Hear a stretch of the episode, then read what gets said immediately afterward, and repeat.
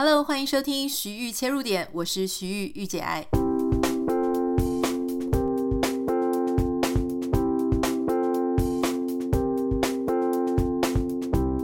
欢迎收听我们今天的节目。今天在节目一开始就要跟大家分享一个我个人觉得哈，当然全球也是，我相信很多人跟我一样的感受，非常遗憾，就是英国的女王伊丽莎白二世呢，在啊今天。白金汉宫宣布了，她已经离开人世了哈。那这个伊丽莎白女王二世呢，她其实是一个传奇啦。很多人就说她是全球最知名的阿嬷。那其实大家如果对呃伊丽莎白女王稍微有一点了解呢，近代可能是因为看了 Netflix 的《王冠》这个节目。那还有就是王室实在是有非常多的风风雨雨哈。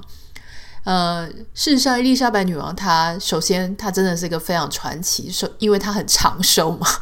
她很长寿呢，然后她又在她年纪很轻的时候，呃，就已经继承了王位，所以她基本上是一个继位在呃在世继位最久的一个指标型人物。如果以欧洲哈所有的王室家族来说，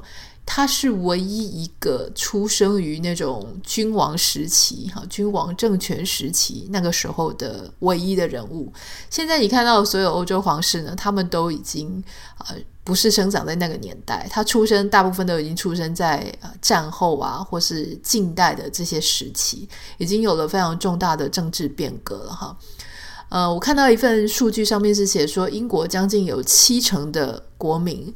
他们在出生的时候就已经是伊丽莎白继位的时候了，所以将近有七成的英国人，他这辈子出生到现在，他所有他的记忆里，他的生命当中，就只有这么一个女王，就是伊丽莎白二世。所以，他基本上，我认为他其实是一个非常不容易的人啊！哈，你说当皇室呢，有一些时候，哎，人家觉得好像蛮舒服的，蛮爽的，但是。在伊丽莎白身上，你会发现，因为她呃成长的过程当中，一开始先讲到说，她其实根本就没有预料到说她会是王储或是王位的继承人。可是就是因为她爸爸是乔治六世嘛，乔治六世，如果你有看《王者之声》的话，就是那个讲话会结巴的那个国王。原本王位并不是要传给乔治六世的，原本王位是要传给他哥哥，就是爱德华八世。那个只爱江山不爱呃，只爱美人不爱江山，浪漫的这个呃温莎公爵呢，就是爱德华八世。爱德华八世呢，当时呃原本他应该是要继位的，而且他也确实继位了。可是继位到加冕呢，中间要隔十六个月，他只有继位，他没有加冕。那个时候为什么他就放弃了他的王位呢？原因是因为他爱上了一个女性，那个女性呢是一个。呃，离过婚的女性了哈。那当然，表面上所有的纪录片、所有的小说，大部分大家知道，就是说，因为他爱上了一个离婚的女性，所以当时啊、呃、没有办法被英国的这个皇室的传统所接受，就逼着他说：“你必须要二选一。”那他当时选了这位女性。可是我曾经也看过另外一个啊。呃非常厉害的纪录片哈，它是比较严肃的那种，在考证考究英国皇室的一个变革。当时他是讲到说，因为这个女性跟那时候的纳粹，好，那时候在欧洲有纳粹啊、法西斯主义啊、墨索里尼的那些各种不同的势力呢，这个女生都摄入非常多，特别是纳粹，所以也曾经有机密的啊、这个史料出现说，爱德华八世呢跟纳粹还走得蛮近的。所以当时，因为你知道，王位在那个时候，或者说皇室在那个时候是摇摇欲坠的。欧洲这么多国家全都是有皇室，可是剩下来真正现在皇室还留存的，真的没几个。所以当时英国的啊、这个啊、不管是皇室啊，或是所有的大臣，他们都非常的呃小心面对这件事情，哈，不可以有任何一点点的呃。可以被别人挑剔的，否则你的皇室呢，绝对就会被。当时是很惨的，当时不只是说让你下台而已，当时是直接就是全部杀掉哈。呃，如果你看当时的像呃，比方说法国的啦，或是苏联，哈，当时都还是皇权的时候呢，他们最后的下场都是没有办法存活的。所以那个不只是延续皇室的血脉，那就还有就是要维护自己的生命哦。所以那个时候英国是非常重视这件事情，直接就把它切得一干二净。所以后来呢，乔治六世他就继位了。他继位了之后，因为乔治六世他的身体也不是很好，那他没有儿子嘛，他的大女儿长女就是伊丽莎白二世。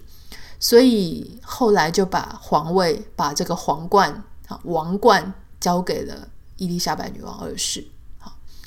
伊丽莎白女王二世呢，她其实是我现在稍微简介一下她的一些小背景了哈。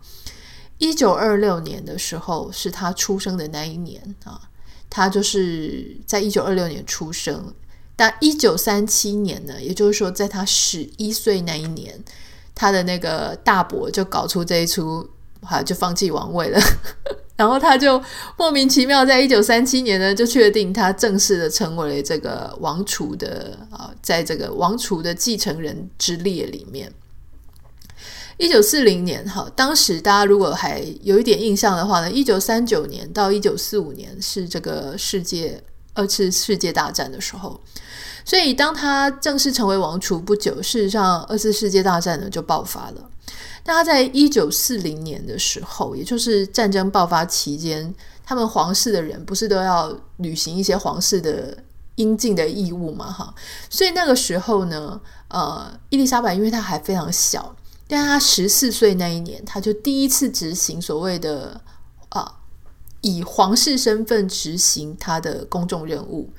而当时他才十四岁啊，他做了第一次的广播啊，就在广播里面做演讲。他当时啊，演讲的对象呢，是一些因为战争啊、冲突、颠沛流离、跟家人失散的一些孩童啊。不管你说他是孤儿或是难民，反正就是跟家里的人完全走散的那一些孩童。他在当时发表了他的第一场演说，第一场公众演说，第一场公众任务。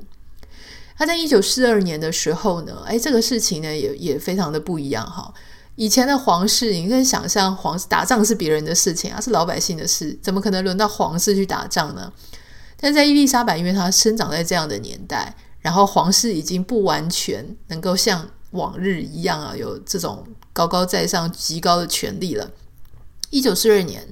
也就是二次世界大战期间呢，伊丽莎白她加入了英国的步兵团啊。那在步兵团里面呢，他就要接受训练啊，不管是后勤啊，或是补给啊，或什么的。很有趣的事情是，他在一九四五年的时候，就是进入步兵团三年后呢，他就在部队里面，他这个后勤哈，他专门做什么？专门做啊，开军车、修军车，然后反正他会修车，也会开车啦。你要会修车，当然要会开车，你才知道这个车子是怎么运作的嘛，哈。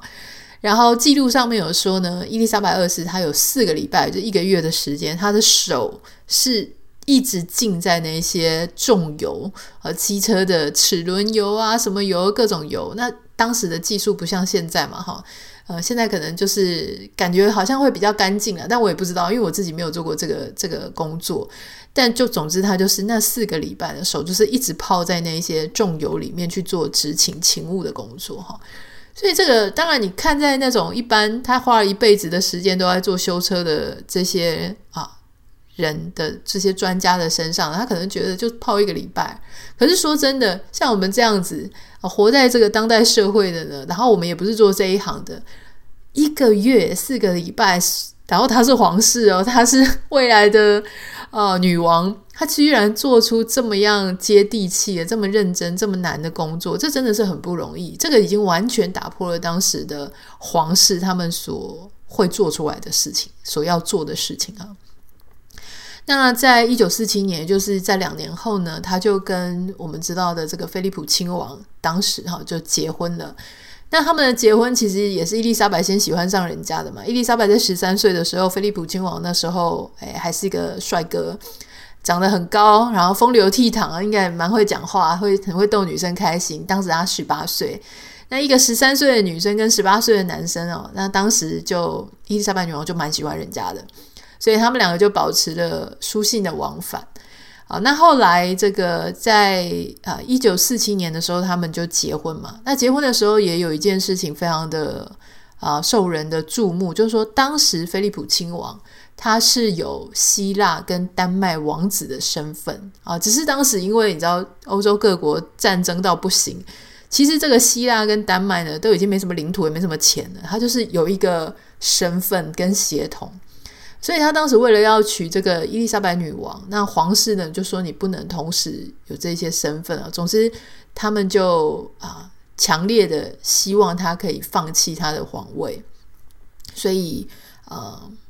最后他就放弃了他的王位，哈，跟伊丽莎白女王在一起。那当然在一起之后呢，有各种，如果你有看《王冠》，或者是你有看很多这个英国皇室的书呢，呃，结婚之后，其实这个菲利普亲王他是一个。很有野心的，然后他是一个，他以前就是个军人、非官嘛，所以他一直还是很希望可以去做一些老百姓能做的事情。他不太习惯说变成一个女人背后的男人哈。那所以其实当然很多的史料哈，不管是八卦的、正式的，都会讲到说他有一些。让女王很伤心的地方了哈，比方说就是跟一些女性过从甚密啊，等等等等的。但不管怎么样，伊丽莎白女王她还是撑过来了，然后非常的厉害。好，那讲到她当时伊丽莎白女王她怎么样被啊、宣布成为女王的呢？这个事情啊也蛮有趣的哈。在一九五二年的时候，也就是她结婚的第五年，那他跟菲利普两个人一起去非洲这个肯亚啊去。访问兼旅游，那在这个肯亚那边呢，就有一个高高的一个树屋，然后女王呢，好，她就爬上去那个树屋看，在爬上去的时候呢，诶，伦敦那边就传回消息说乔治六世啊过世了，所以当时呢，就这个电报啊什么的就立刻传过去，所以当伊丽莎白女王下来听到这个消息的时候的那一刻，她就已经变成了一个女王。所以有一句哈，就他们在形容这件事情的时候，有一个非常有名的，就是上树时是公主啊，下啊下树时变成女王。英文叫做 The Princess Who Went Up a Tree and Came Down a Queen，就是还有一点押韵啊，就是说上树之前她还是一个公主，下树之后呢，她就已经变成一个女王了。那个树的上面跟下面啊，完全的改变了一个女性的一生以及她。所被赋予的重大责任，那当然很多了。我在看今天全球所有的媒体啊，几乎是啊、全部都是头版头条，全部都是最大的新闻。我相信这个新闻可能这一个礼拜呢，大家都会不断的去谈这个伊丽莎白女王二世呢，她的生平啦，她的小故事啦，还有恩怨情仇啦，还有就是呃，用不同各种不同的角度会去切来看哈。那我自己在看这件事情呢，我认为伊丽莎白女王她有一件非常重要的事情啊，我觉得她如果我们讲说她的一生她所做的事情也是个大的 project 的话，我觉得她有一项 project 呢做的是最重要、最好，而且真的是拯救了他自己跟他的全家人哈，就是他怎么样协助一个旧社会的皇族、皇室。啊、能够过渡到现代社会，当大家讲求平权，当大家没这么买皇室的单的时候，他怎么样带领他的家族平安的过渡到现在的环境、现在的社会？而且最重要的是，他还不是那种躲躲藏藏的哦，他是有这个非常全世界极高的知名度。而且呢，他的喜好度也是极高的哈，就不管说他的其他的家人怎么样，但是他本身哦，就是有极高的好感度。而且你要知道，他不是一开始就有那么高的好感度，他是一步一步哦，特别是年纪越大，大家越喜欢他。这个到底是怎么做到？我觉得这个非常的厉害哈。所以今天节目想要跟大家分享一些，我觉得有几点呢，这个非常重要，就是怎么样让一个传统的皇室。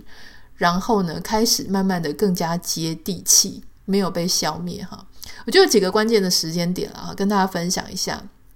首先呢，就是我们刚刚讲的，在一九四二年呢，也就是第二次世界大战的时候，这个皇室呢，二话不说的就加入了啊英国的军队里。但后来大家知道说，呃，这个哈利王子他其实也是从军的哈，所以他们其实开启了一个皇室去从军，皇室也一样要尽国民应尽的义务。皇室虽然有他的呃血统血脉跟他们必须要遵守的一些比较繁文缛节的规定，可是，在这些保家卫国的事情上，呃，在这一些国家利益为主为优先的事情上呢，他们是责无旁贷的，也要跟大家一起参加。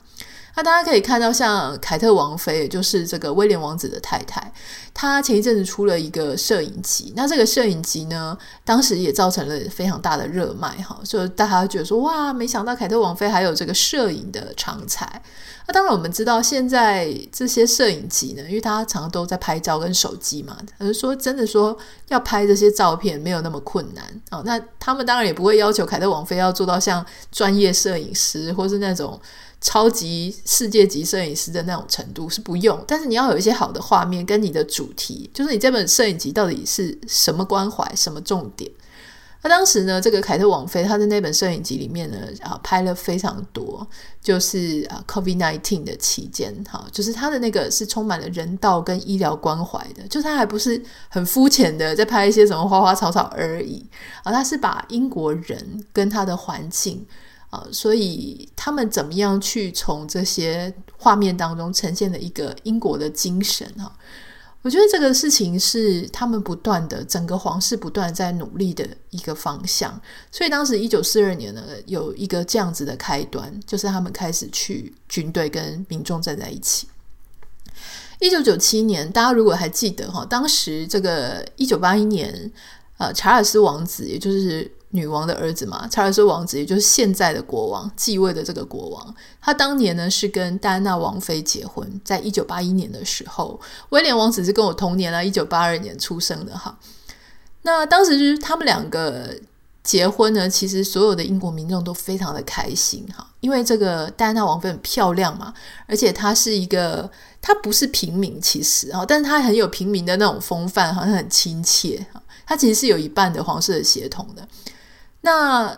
他可是他非常的接地气，哈，愿意跟民众拥抱、握手，甚至在这个艾滋病呃病童的互动的时候，他完全都没有显显露出说，哎呦，好好害怕被传染什么，绝对没有。所以他是一个让人家觉得走入民间的一个王妃。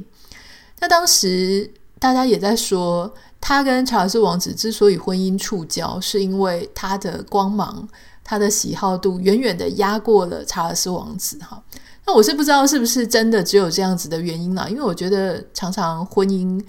会出状况的原因有非常的多哈。那有一些外人他可以去解释的，大概是某一些层面，可是你不知道的事情其实还很多。那我觉得一方面就是当时查尔斯王子呢，他一直没有忘记卡蜜拉嘛，哈，那卡蜜拉也因为他结婚了之后，他也嫁给了别人，那。在这样子的一个状况下呢，他跟戴安娜好像又有一点渐行渐远。而且我其实注意到一个很重要，大家在讲，就是说他跟戴安娜王妃没有什么共同的兴趣，因为戴安娜王妃的成长环境、成长背景哈，并没有让他去看这么多译文类的书啊、文艺啊，就是看很多。戏剧啊，哈，或是有那么多的艺术天分，好像没有。她虽然长得很漂亮，然后也跟人家互动很好，然后，但是她第一个年纪又太小，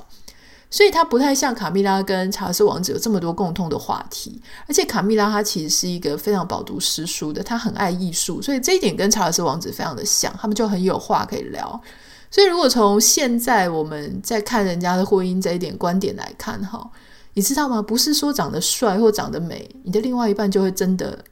哦，就是跟你好像完全的很 match。你有时候你不用长那么漂亮，可是你要能够讲到他心坎里在想的事情，两个人聊天要聊得出火花，这个婚姻才会比较好嘛。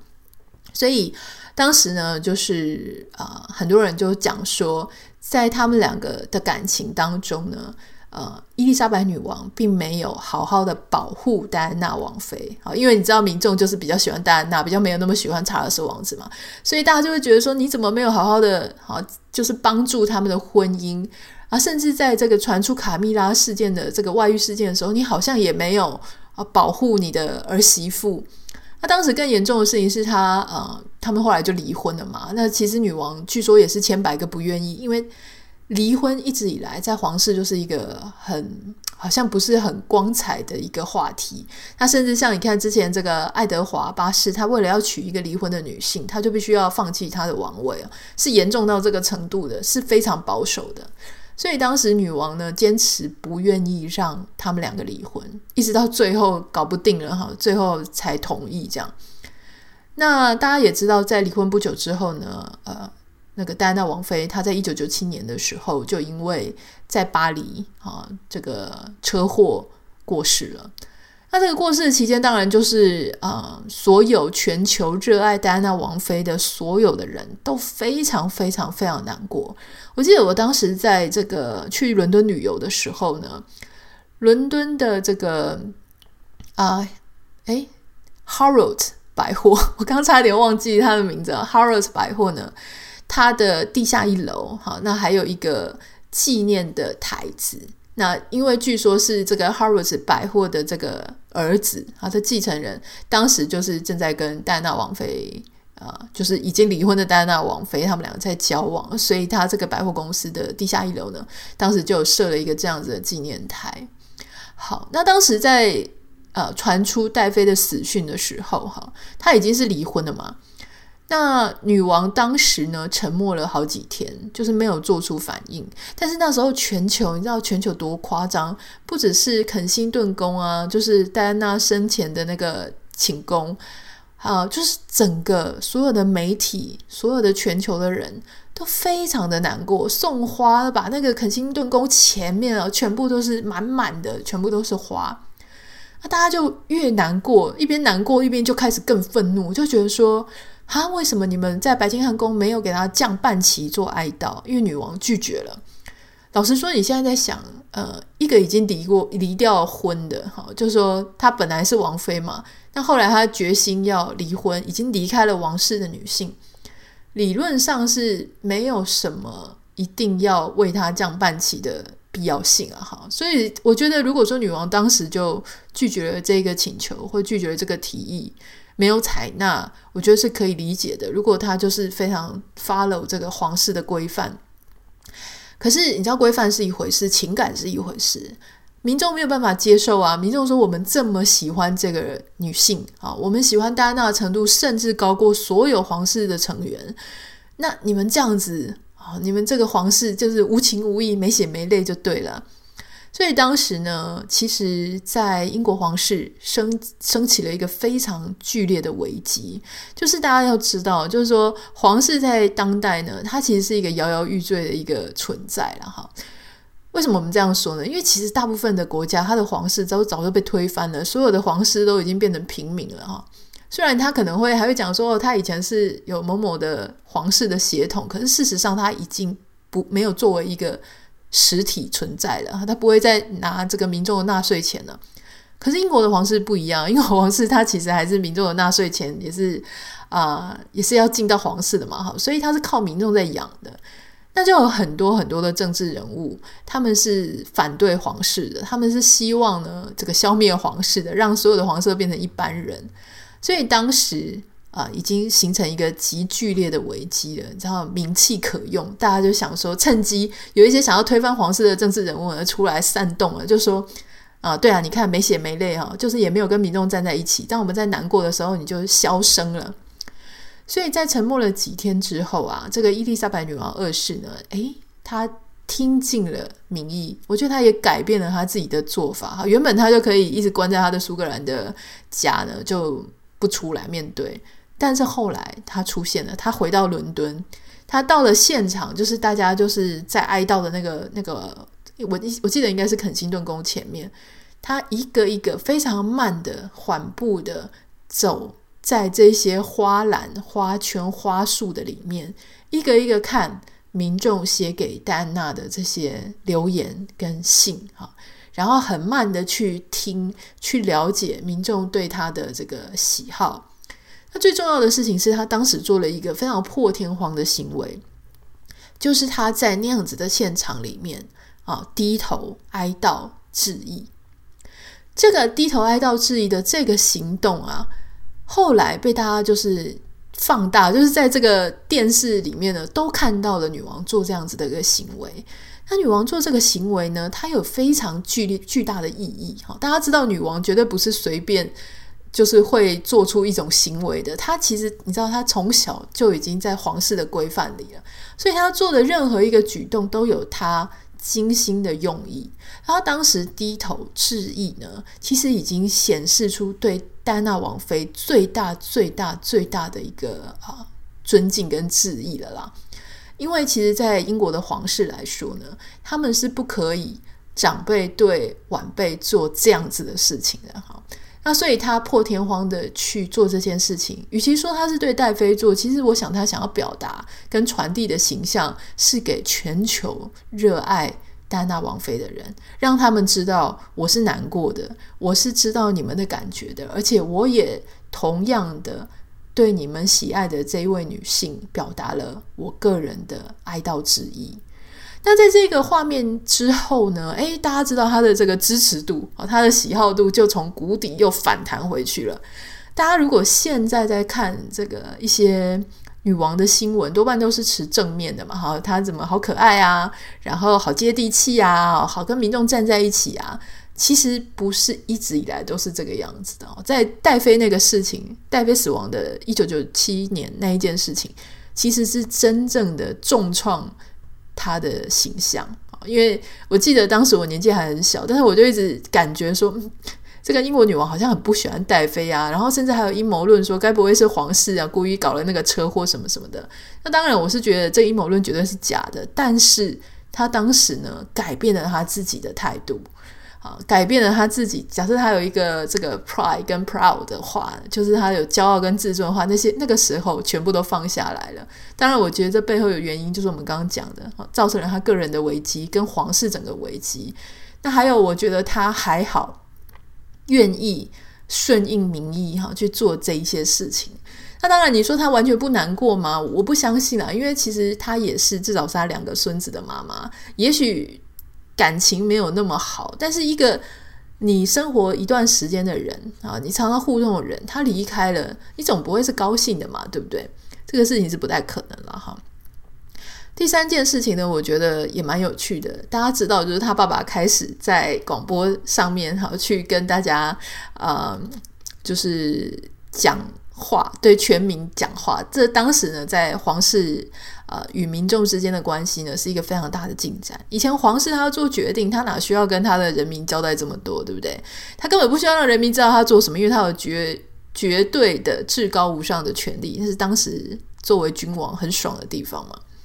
那后来呢，他们就开始透过电视，哈，知道媒体的力量非常的大，所以他们就开始用电视去转播，啊，比方说加冕典礼啦，比方说这个查尔斯王子跟戴安娜王妃啊，他们的婚礼啊，也是透过电视转播。那后来你就会发现说，哦，我们现在感觉很习以为常的社群媒体。这个对皇室是非常困难的，因为我记得当时哈利跟梅根结婚的时候呢，哈，就是被要求说你不可以有私人的账号，不可以你爱讲什么讲什么。可是我想，女王在她的在继位的时间呢，她一样去设了这个 Royal Family 的官方账号，所以你现在看 Instagram 或是 Facebook，其实他们有一些有蓝勾勾的，就是真的是他们自己内部在经营。我记得前一阵子女王的这个白金汉宫还有征小编哈，然后这个征小编的这件事情又变成全球的新闻，大家都很想要去当皇室的小编，所以其实慢慢的就开始跟民众的生活走得越来越近了啦。那到了近期呢，当然我想大家记忆犹新的应该就是呃女王她同意了哈利跟梅根的婚礼，好，那这个是一个非常大的进步。从我们刚刚听到现在，你说以前他们是不愿意呃。跟这个离过婚的女性啊，让她加入皇室的。但是哈利呢，他打破了这个梅根，他打破了这件事情。第一个，他不是白人；第二个呢，他呃曾经离过婚。哈，那我其实有点不太确定说，是因为哈利他不是王储的第一继承人，所以他比较没有那么多的限制，就可以娶梅根这样子的 background 的人，还是说就整个皇室的？啊、呃，观念还有他的文化就没有这么严格被限制了，这个当然不太确定啦。那当然后来，呃，梅根跟哈利决定要脱英，脱英，就是脱离英国哈，想要离开皇室的这个决定呢，据说后来也得到了女王的同意。我觉得这一件事情真的对女王来说，它是一个非常重要的不一样的地方，就是她嗯，从开始一直要去延续皇室它的存续。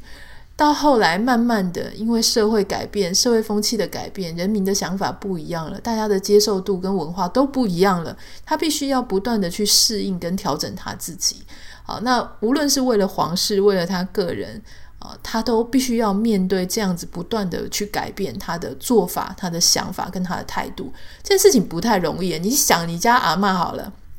阿公阿嬷。你就觉得说啊，阿公阿妈，你们的想法好跟不上时代哈，是不是有时候跟你讲话的感觉好像很难沟通啦？因为他们想要做什么，跟他固有的一个想法就是很难被改变。所以你就想，你家阿公阿妈那么难被改了，这个英国女王她却必须要时时刻刻的啊去。根据最新的社会上的对他的期待，对皇室的期待，改变他的做法。但我觉得也好险哈，他个人的特质，你知道他的个人的特质呢，给一个全球有非常棒的形象，有两件事情，一个就是呃稳定性 （stability） 哈。